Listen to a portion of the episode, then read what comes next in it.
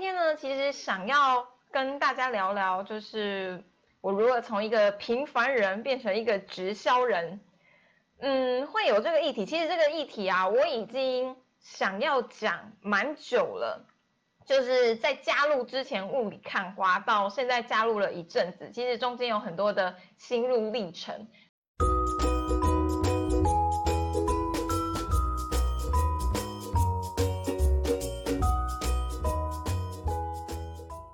我觉得嘛，没有任何一个人是想要在一出生或者是在找工作的时候就想要成为一个直销人，或者是成为一个什么什么什么人，就是那都是你后来经过你的一些生命的选择，然后你越来越了解更多的事情而开始做了接触。那为什么今天会有这个呃 topic 呢？就是因为。我觉得直销一直以来都是很容易被消费的一群人，所以在最刚开始的时候，其实我经历了好一段的心路历程，才让自己在最近真的觉得说，没错，自己就是一个直销人。那我今天就是想要跟大家分享这样子的一个心路历程，就是不管你今天是。好奇直销到底在做什么？为什么有一群人想要经营直销？因为对大部分的人来说，直销是一个呃相对来说比较不是那么正面观感的东西嘛。然后另外一方面是，可能有一群人在镜头面前的你是也有想要评估做直销的。然后来看到这个这个影片，我觉得都可以做参考，或者是现在你你就是直销的同仁，你想要看看别人的故事是怎样子的，都欢迎可以听听我的故事，给你一些可能帮助啊，或者是启发。然后之前在我还没加入之前呢，就是先跟大家说一个数据好了，就是在二零一九年，就是去年，在公平交易委员会里面，其实统计了直销，其实有超过在全台哦。有超过两百九十九万人呢，它其实相当于在台湾是占了一个十三趴的比例。其实说起来算小吗？我觉得不算小。而且它如果是呃，它这个是不排除没有就业的人嘛。如果你单单只有算就业的人的话，其实也占了二十三趴。所以我觉得这是一个现象，就是说在座的人他不是少数。只是在于说，那一些没有做的人，或者是还在迷迷迷迷茫茫想要接触的人，他们很容易被一些社会的观感给限制住。就是就常就像人家常常讲的，贫穷会限制你的想象。其实我们的眼界跟格局本来就会被我们的经验所捆绑住。然后如果不去保持一个开放的心态的话，其实我觉得很多东西是很难全面性的。哈，好像讲的有点远。好。所以呢，开始讲我的故事。为什么我会开始接触直销呢？都是受家庭因素的影响，还是怎么样？反正呢，我就是想赚钱。可能也因为我觉得赚钱对一个女生来说，它是一个独立的嗯证明吧，或者是一种能力的证明。所以我一直想要赚更多的钱。可是我赚钱的动机又不是这么的强，所以我换过很多份工作，也尝试做过保险。当你的动机不是那么强的时候，你又会跟自己的一些兴趣啊、不想做的事情啊去做结合，所以在我的职涯上，我过得还蛮辛苦的，就是换了很多份工作，然后呃遭遇了一些自我价值的质疑跟一些自卑的情愫在里面。可是我对赚钱这件事情一直以来都不算排斥，所以我对于很多的机会我都会想要去做了解，只要不是过于让我觉得太吸睛，或者是过于炫富，或者是呃只讲好的不讲坏的，其实我都会去接触。所以在我加入现在这个团队的时候，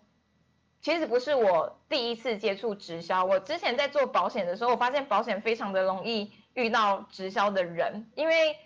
没有什么太大的限制嘛，你也不是一个人只能做一份工作，所以很多人会想要吸引你一起来做，或者是呢，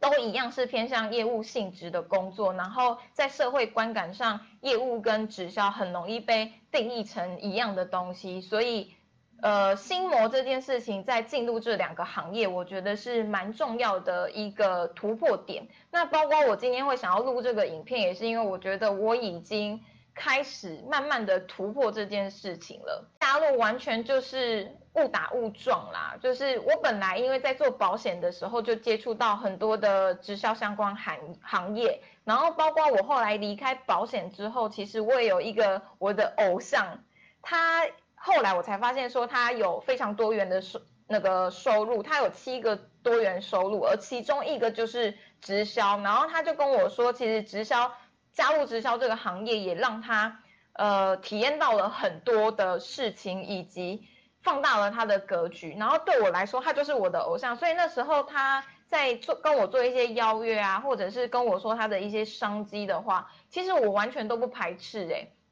而且因为那时候我就已经有在开始在研究网络上有没有一个赚钱的机会，然后其实他就是做美安的，美安他非常的主打什么呃网购事业，反正他们自己在网络上有一个平台，然后那时候我就只有接触到这一家直销公司，它是在做网络的商机，所以那时候就非常的吸引我。可是我观察了也是将近一年，我还是没有持续。继续下去的原因，一个是因为我去上了他们的营养学的课，可是其实我本身虽然觉得健康很重要，我也会吃一些保健食品，可是我真的很难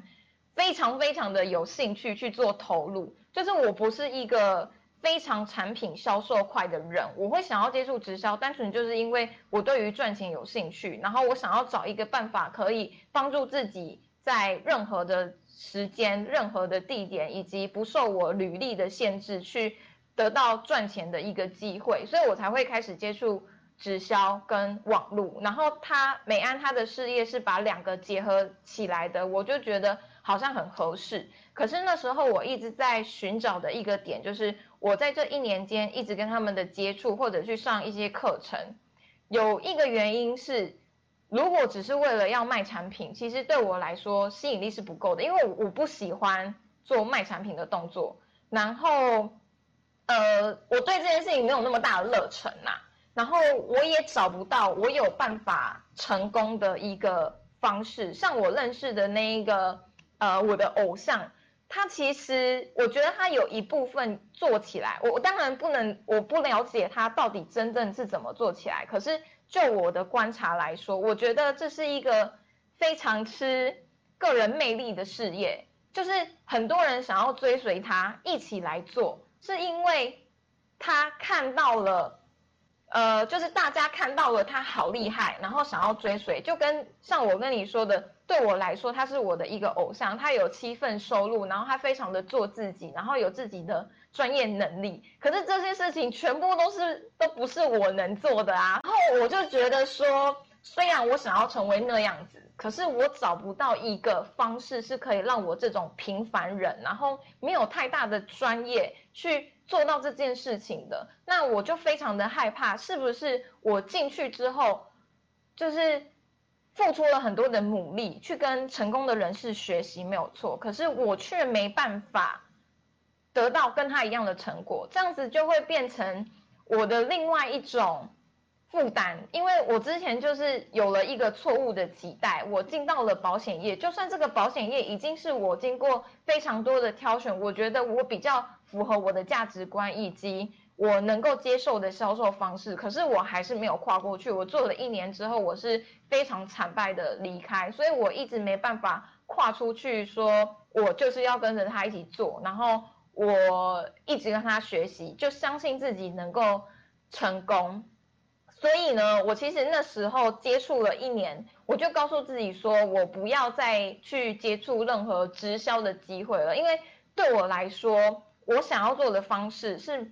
我不确定自己能够做到的，所以我就告诉自己说，我就另外找方法吧，所以我才会找到网络，因为网络它也可以，一个是它有累积性嘛，你网络上的资产它都可以做累积，然后它可以突破一些时间上的限制，以及它的成本非常的低。然后我那时候接触到的第一个网络行销课程，它就是说你其实可以从零开始，不管是你的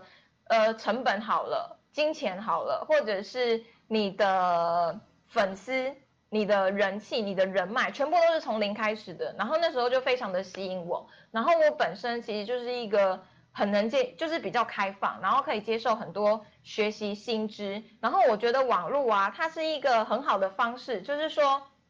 它啊，简单来说就是知识变现了。我学习了之后，我做输出。其实你在输入的同时，你要不停的去做输出，才能帮助你维持在一个正向的学习循环。所以那时候我就觉得说，网络实在是太棒了，根本就是我要的。然后长期来说，我就是想要做一个网络的事业以及网络的帝国。可是中间就是也呃碰碰撞撞啦。教练他就问我说：“你觉得？”嗯，你在做网络行销的过程中最痛苦或者是挑战最大的是什么时刻？然后那时候我就觉得说无时无刻啊，就是你永远会遇到非常非常多的问题。可是后来我告诉他，我真的很认真的想，我觉得我最痛苦的就是我在遇见他之前，因为我在遇见他之前，我已经接触网络行销一年半了，可是没有任何的成果。然后我就告诉他说。其实一直以来都有很多的困难，可是差别就在于，在一年半之前，我遇到困难，我是会一直想办法去解决的。可是后来我真的遇到困难到我完全把自己卡死，然后我在写部落格的那段期间，就是已经算是有点灰心到，我觉得我就是不要再去追寻其他的机会了，我想要。就是好好工作，然后过一个平凡的人生。然后，因为毕竟我是女生嘛，还是有时候挫折遇到的时候，还是会想说啊，不然就靠另外一半好了。可是这其实，在我的心里，还是一直觉得不太好啦。所以我就一直在挣扎，你是要自己努力好呢，还是要靠另外一半好呢？可是自己努力又没有任何的成果，所以那时候我真的非常的失望。然后那时候我又刷了一个部落格的课程。将近快要四万块，然后却没有任何的成果，然后我也会很努力的问老师，可是老师他没办法给我一个答案，他给我的答案就跟我当初做保险有点类似，类似到我觉得我又又重蹈覆辙一个失败，就是他就跟我讲说你就是要量大，做保险的时候人家就是会跟你讲说你就是拜访的人要够多，然后。我那时候就是已经不是多不多的问题，而是我连找人找方法都都遇到了一个阻碍。然后后来我在写部落格，他就跟我说，你就是要持续写，写到有一天你的部落格就会被看见。可是我看到的状况是，部落格现在真的非常的多，然后多到我根本分辨不出我所看到的部落格它到底是谁写的，它非常的就是没有什么辨识度，然后。太多有，就是现在其实慢慢的有很多人在教怎么写部落格，怎么赚钱嘛。可是我找不到自己的优势，跟自己为什么有办法在网络这个事业里面去做一个立足，所以那时候我就很想要放弃。然后后来我就遇到了现在这个领工经济实战班，然后就加入了 TRW 嘛。就是说，我觉得最可怕的不是你遇到很多的挫折或者是很多的失败，而是你对自己已经完全没有任何的信心，然后。对自己的未来已经感到绝望，我觉得那是最大最大的困难，因为你要把自己从一个深渊里面去救出来。好，所以呢，我后来就是加入了 TRW 这个团队嘛，然后，嗯，为什么我加入了已经八个多月了，我才开始正视自己说，对我加入的就是一个直销的团队，就是刚开始来的时候，我觉得。我们很很容易自己摆一个架子吧，就觉得哦自己好像学很多，然后就觉得说，嗯，反正我进来，我本来在我的人生中直销这件事情就是剔除我的选项，我只是进来这边学网络行销，然后因为我们的呃这个最上面是 Ryan Wu，他自己本身就是一个 YouTuber，然后有。一个超过五万的订阅人次，我就觉得他身上一定有很多东西我是可以学的，而且那时候我会加入，其实真的就算是一种冲动，在于说我上过非常非常多的课程，我觉得 Ryan Wu 他最强的地方在哪里？就是他光光只是我听他上课十分钟好了，我就可以有源源不绝的灵感跟想法。我当初真的只是因为这样子的一点，所以我就决定我要进来这里学习。可是我那时候的心态的学习是，我挑事情学习，就是说网络行销相关的我就会学习，直销相关的我就不做。然后后来我就发现说，这样子其实对我自己来说造成了一个蛮大的阻碍，因为我变成四不像嘛。我来到这个系统，其实它整体的策略是一个被验证有效的，可是我却选事情做，导致说我可能前面通了，可是我后面的销售或者是成交，它是通不起来的。所以我刚开始的时候，因为我完全就是归零的学习，在前端的时候，我其实做的还蛮好，而且我也成功的就是找到了，算是一种联盟行销，然后呃找到了很多伙伴，好像那时候第一个月吧，就找了五个。就是跟我一起来学习这个课程，然后那时候我也都跟他们讲说，哎，基本上呢，你进来就是当成课程在学啊，反正你在外面也找不到这么好的网络行销课程的，而且你付一次钱，我们这边的更新是一直更新，不会再去做额外的收费的，所以我就觉得这很棒。然后那时候刚开始我的信心就非常非常的足够，可是因为整体的策略不是这样，导致我后期其实有一点点呃阻碍。然后一直到有一次，就是我自己有心中希望抵达的成果，可是后来因为我没有学全套，所以遇到了一些成果的阻碍，让我再重新去思考。就是那段时间也非常的呃迷惑啦，就是还不知道该怎么承接上来。然后后来我就看到了一本书，它叫做《当和尚遇见钻石》，他在讲一个学习《金刚经》的佛教博士，他为了要让呃佛经的经典在。网呃，在那个世俗的世界，确实上是可以运用的，所以他就自己去外面工作，然后最后呢，他成为一个钻石大亨。他后来的那个钻石公司啊，是卖给巴菲特的。有一个很重要的观点，让我觉得有一点算是突破了，就是说，他说凡事都是空的。就例如说这样子一支笔好了，这一支笔呢，对你来说可能是笔是一个工具。可是对于狗来说，它可能就是一个磨牙器，所以笔它真的是笔吗？它不是，它本身是空的，就看我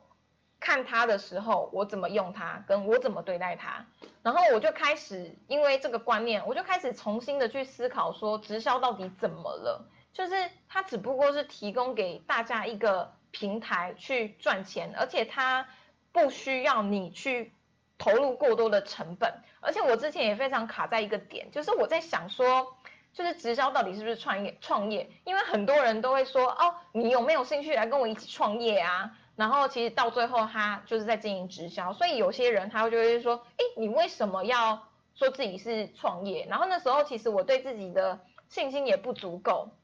所以我就觉得说，好像好像直销做了很多事情是我不认同的。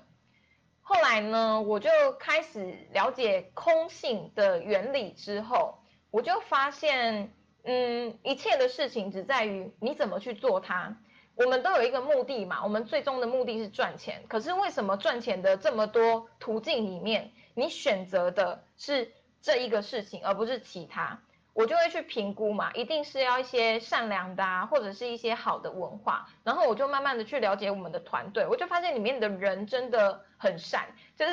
像我，我其实是一个不太会休息的人诶，就是我从小到大虽然没有什么成果，可是不知道为什么是非常认真学习，然后我的脑中一直有一个观念是。凡是你，你为了要成功，你就是要付出非常多的努力，而且是比起别人不眠不夜，呃，不眠不休的那一种。然后我进来之后，我本来一直以为我的呃上线或者是教练他们会一直逼着我要做出成绩，可是他们反而 会一直跟我讲说，我这样子的观念很不好，就是重要的是你要把事情做对，而不是你要把事情给做多。所以他就一直跟我讲说，叫我要多休息。就是从来没有任何一个人是这样跟我讲的，而且他讲的是真的这样子说，他就真的能够接受你去做休息之后充电之后再回来做你的事业啊，或者是做你的事情。我就觉得，嗯，这比较符合我自己的理想生活。然后另外一点是，嗯，除了刚开始的时候啊。我虽然知道我们叫做 T R W，我们想要做的是一个直销革命军的团队，可是我刚开始其实一直以来不是很理解到底什么叫做直销革命军，然后一直到我现在去做了，就是我刚开始是学嘛，到现在我慢慢能够了解到背后的精髓之后，我发现我们真的在做一个创新的事情，而且这件事情竟然连我的男朋友他都。能够感受得出来，所以我就开始发现说，原来我在做的事情真的有一种革命的感觉，跟划时代的感觉。可是划不划时代跟创新其实也不重要，重要的是有一些方法它可能过去旧了，你一定要随着时代的演进而达到你要的目标，就是赚钱嘛。我最终目的就是为了要赚钱。可是是用我可以接受而且不打扰别人的方式赚钱，而 T R W 他真的在做这件事情。然后这个其实跟我之前，这是中间这段时间很多的体会去体会到之后，其实我会在另外讲更多的细节，就是包括我呃前一阵子我有 PO 一篇文章，叫做行销不是只是 PO PO 文。这个真的是非常非常大的一个体会，就是很多人啊，他们会做一些产品啊、见证啊，然后把它抛在网络，就告诉你说，这个就是一个网络行销，这是一个最新的趋势，这件事情是对的，可是也不是那么的正确，是因为它背后其实是有一个整体策略跟。逻辑的，如果这个整体策略跟逻辑你不通的话，很容易导致一个状况，就是你在网络上你只做抛文的动作，然后你就期待着别人就会来买单。可是从行销沟通一直到销售成交跟客户的满意，其实都是一环一环非常重要，而且是需要整体的策略，不是单单在网络上做个抛文就可以完成的事情。那现在很多的人，他只做到 po 文的动作，就以为是网络行销。其实，在后期的复制或者是后期的培训上，会有一些呃阻碍跟问题。那这个呢，我可能在明后天会另外讲一个，就是为什么行销不是只是 po po 文？为什么你的产品跟见证对你的团队或者是对你的事业，其实帮助上来说？不是那么的直接，而是比较间接的。那你要如何在网络上真的有办法打造自己的一个帝国，然后突破时间跟地域的限制？在之后的内容我就会多做分享。好，反正呢，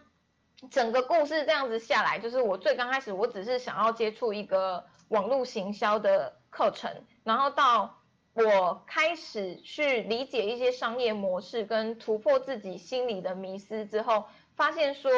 凡事都是一个空，那直销就定位的问题吧。你你当你定位自己是这样子之后，你才有办法把这件事情慢慢的做好，以及你会发现说这件事情本身不是一个错，不然怎么全台湾会有百分之三将近三十趴的就业人口也是想要进入这个产业，而且这另外一个方面也代表着其实这是一个很大的商机哦，因为。现在的这三十趴人，他们是已经进入的。那有没有一群人，他是想要进入，可是还没进入，或者是还没得到这个机会？这个又可以就是讲另外一个主题，就是在讲说你要怎么去帮你的潜在客户做分类，帮助自己成交跟销售。之后呢，再做分享吧。反正我的故事就是这样。然后呃，最近我真的开始定位自己是一个直销人。我要怎么样帮助自己的事业，帮助自己的人生？其实就是要。去把自己定位在对的事情上，然后把自己的定位以及自己在做的事情完美的做一个结合，其实你的凡事才有办法是处在一个顺流的状态上。好，以上呢就是我呃为什么会加入直销，以及呃我们这个团队在做的是一个怎样子的事情，我们在做的是一个革命性的。嗯，团队模式，然后一切呢都是在网络上进行。如果你有兴趣，你对于这样子的一个创新是有想要了解的，就欢迎私讯我，我呢会给你就是一个呃我们整体课程的干货研讨会，大概一个小时半。然后看完呢，你就可以更了解我们的运作模模式是怎样子，或许呢就会对你自己的团队是有帮助的。好，以上呢就讲到这边哦。除了私讯呢，你也可以在下面做加一啦。吼，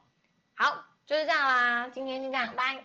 哎，怎么用掉啊？咩？